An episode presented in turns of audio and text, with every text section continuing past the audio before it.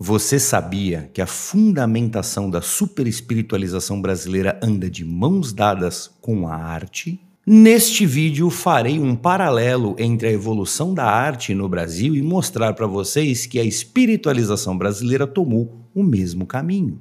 E com isso você vai entender o porquê no nosso país existe esta salada mista esotérica espiritualista, pois o motivo tá aí.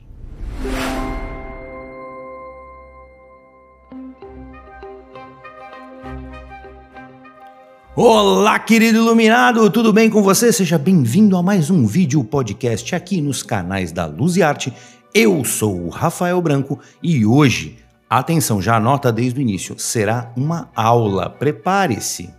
Eu, eu amo arte, amo mesmo, tá? Eu, eu consumo ela em grande escala, eu trabalho com ela, eu faço ela. Arte para mim é algo muito importante na minha vida.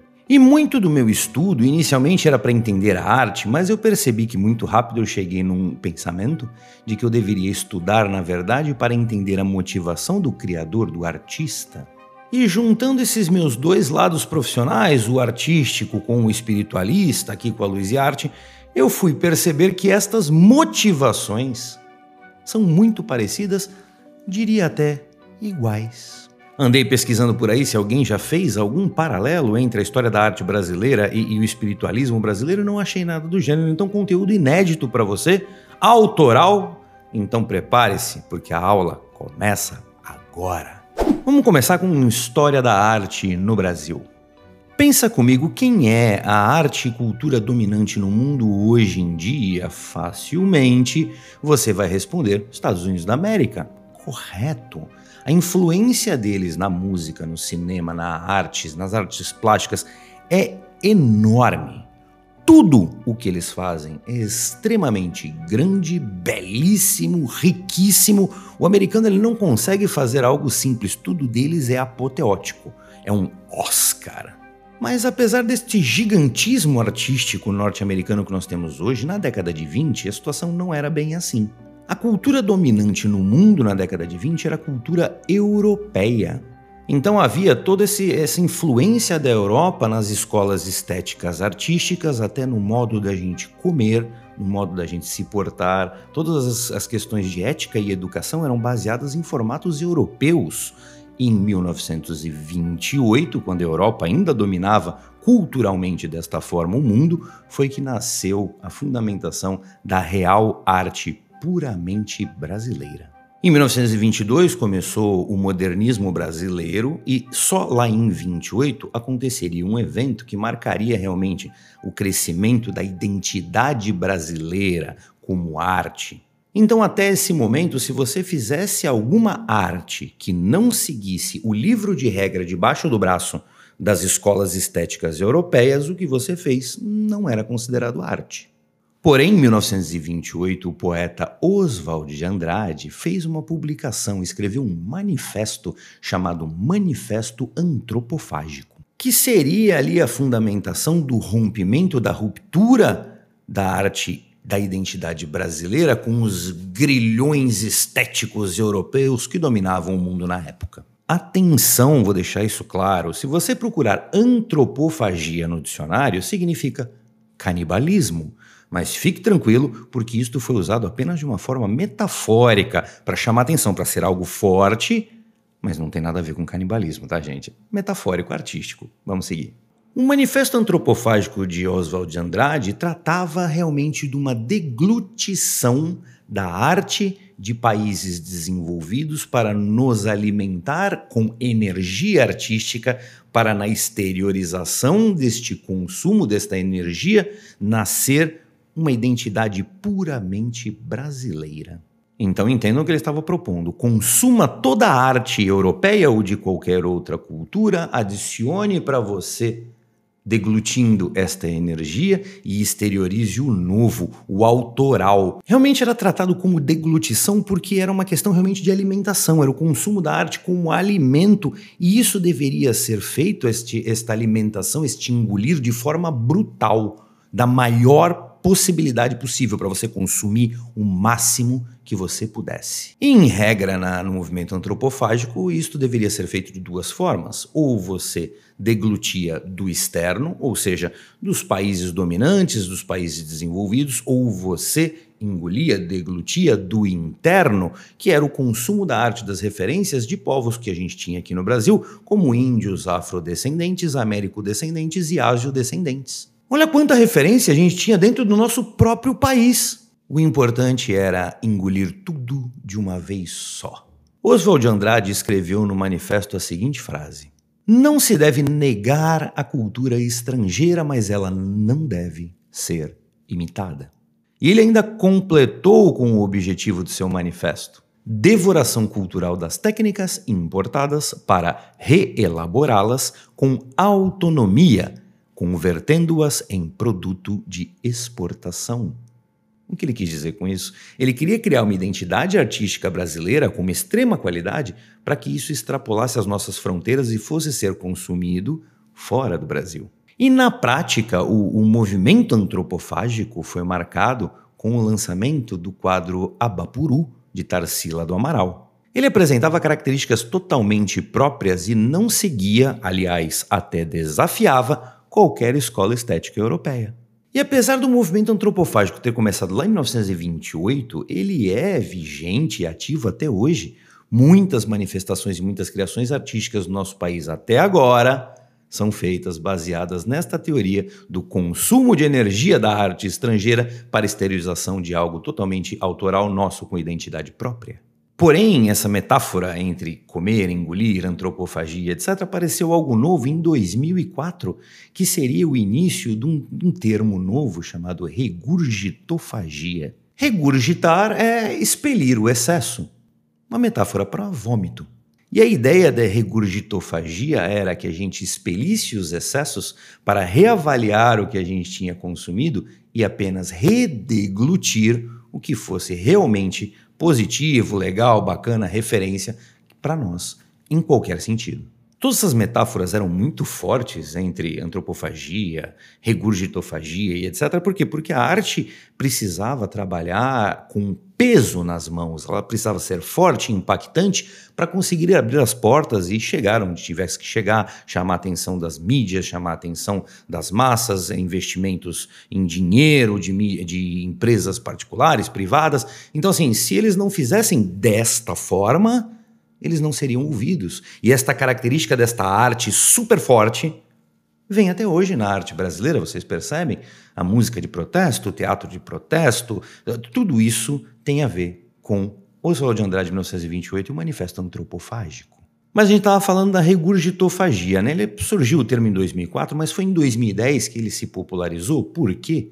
Por causa da grande popularização da internet. Imagina lá na década de 20 e 30, você consumir arte era algo bastante limitado, você dependia de teatro, uma mostra com quadros, artes plásticas, estátuas, esculturas, coisas do gênero, então eram atitudes muito pontuais. Mas isso estou falando lá na década de 20 e 30, teve toda a evolução do cinema, e ainda chegando hoje em dia, você tem a internet que te possibilita consumir arte sem repetição por dias e dias infinitos, e você tem aí um, um excesso, uma quantidade muito absurda de referência que você pode absorver, que com certeza deste excesso muito na verdade não é tão referência positiva assim. Por isso a regurgitofagia, colocar para fora todo esse excesso que você colocou para dentro na antropofagia e reavaliar com um filtro um pouco melhor o que realmente vai fazer sentido para mim, o que vai fazer bem para mim. E aí eu pergunto, entendendo este movimento antropofágico, o processo da regurgitofagia, que tudo está relacionado com a arte brasileira, o que, que a espiritualização e o esoterismo brasileiro têm a ver com isso? Tudo o caminho foi exatamente igual. Pensa comigo, o Brasil em 1928 era predominantemente católico. Porém, o movimento do espiritismo já estava ganhando força na Europa e chegou até aqui como uma grande referência, com alguns toques ali de preconceito e racismo, mas isso foi muito rápido enxugado para ser adaptado para o Brasil. Então, o processo da chegada do espiritismo e kardecismo no Brasil já passou por uma antropofagia e já na hora uma regurgitofagia. Quantos livros europeus sobre espiritualismo, espiritismo, esoterismo não foram traduzidos e você lê eles aqui no Brasil? Psicografias originalmente vindas da Europa? Você já leu muitos livros, eu tenho certeza disso, mas você não lembra quais deles eram de origem europeia ou não, porque eles foram traduzidos, você leu ele em português. Mas tenha certeza que a grande maioria do conteúdo que você leu, espiritualista, esotérico, é de fundamentação europeia. E aí vem o evento que eu batizei, fui eu que inventei esse termo, tá? A antropofagia espiritual. Consome tudo. Tudo que for referência você consome. Põe para dentro. Pô, pô, pô, antropofagia. Vambora.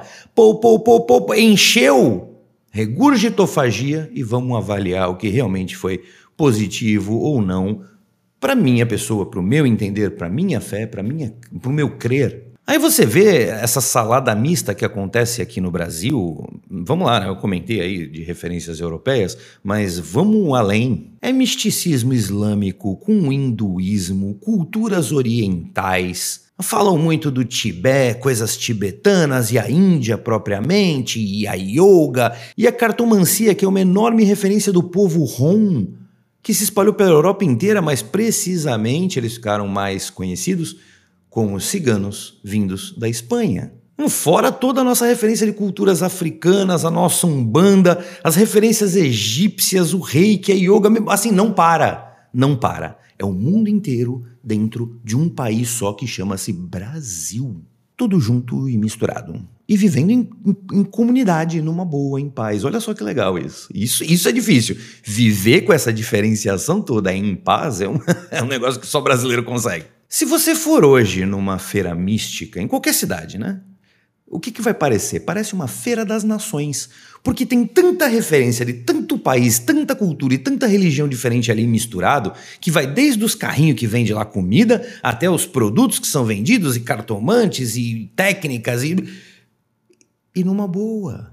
Todo mundo consome aquilo fazendo a sua antropofagia. Ali tem um excesso, com calma depois você faz a sua regurgitofagia e vê o que dali você pode tirar de positivo. Só que a antropofagia espiritual brasileira, na minha opinião, é, ela extrapolou de longe a antropofagia e a regurgitofagia artística. Porque a arte se refere a referências estrangeiras dentro do nosso planeta. Hum, agora vem a doideira. Imagina você fazer essa antropofagia espiritual e regurgitofagia com referências ainda externas. Meu, é ET, arcturiano, pleiadiano, reptiliano, outra dimensão, outras linhas temporais, é portal. É... Meu, ó, eu, eu já tô começando a ter suar, só de pensar que eu já tô. Tá quente, Santos, tá quente. E com essas referências todas muito doidas e interessantes, né? Vocês entendem agora o processo que vocês fazem, já naturalmente, que é aquela coisa de filtrar o que você ouve, o que você lê. Na verdade, o que você está fazendo é uma antropofagia, uma regurgitofagia. Vamos olhar o que presta aqui? Beleza, é isso que eu vou tomar para mim. E aí eu citei essa coisa do, dos punhos pesados da arte, e, e, assim, tem muita gente que não gosta disso, não se identifica com isso, e eu entendo, numa boa, né? Por que, que a arte brasileira sempre fala de droga, prostituição, pobreza, favela? E tem muita gente que critica esse tipo de atitude, e essa atitude vem do vamos, vamos falar com o povão, vamos pegar pesado, vamos contar história forte, porque é isso que dá impacto. Infelizmente, culturalmente no Brasil, uh, as massas consomem o que é impactante.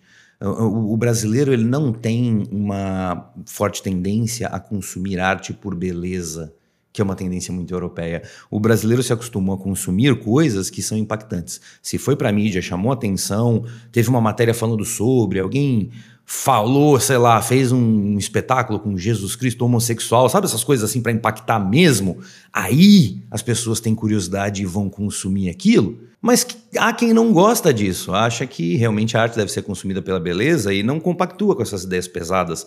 Então, o próprio pessoal da arte criou um termo para apontar e destacar estas pessoas, que eles chamam essas pessoas de higienistas. O higienismo, na verdade, é um movimento que trata realmente de higiene e saúde pública, um movimento que trabalhava uh, principalmente assim saneamento básico e etc, quando os governos começaram a perceber que tratar muito ativamente da saúde pública evitaria doenças e epidemias. Então foi o que na época, no século XIX, falaram que era a mania de limpeza, por isso era o higienismo. E aí a arte para tratar das pessoas que não gostam de assuntos polêmicos ou pobre, droga, prostituição, etc. Blá, blá, blá, ah, você é higienista. Então, do mesmo jeito que a pessoa pode ser higienista para a arte, a pessoa pode ser higienista para o espiritualismo também. Afinal de contas, a gente consome e vê um monte de coisa, muitas vezes até é tanta que a gente nem, nem, nem faz antropofagia, só põe de lado, nem quer saber. Não, isso aqui eu não preciso, e consome o que te interessa. Você faz a regurgitofagia, você olha aquilo tudo, e quando esse teu filtro é muito forte, e você tira a grande maioria, que você sabe que é absurdo ou que é vendendo gato por lebre, essas coisas, você vai olhar e você vai perceber que você passou a ser um higienista espiritualista. Bem, gente, foi um paralelo muito louco. A história da arte no Brasil, o movimento antropofágico, regurgitofagia, puxar isso para o espiritualismo e explicar a salada mista que acontece no Brasil e como nós consumimos isso tudo, foi uma viagem muito grande na minha cabeça, mas apesar de eu saber que eu sou louco, eu vi lógica. Muito obrigado pela sua visualização. Se você conhece alguém que gosta desse tipo de conteúdo, por favor, compartilhe e me ajude. Se você gostou desse vídeo, por favor, deixe seu like, né? Apertar o dedinho assim, ó. Para mim é muito importante saber esses números, as pessoas que gostarem, etc. Comentem, por favor. Adoro receber comentários. Eu respondo todos sem exceção, né? Fica um grande abraço para vocês do Rafael e espero que tenham gostado da aula. Sejamos todos luz.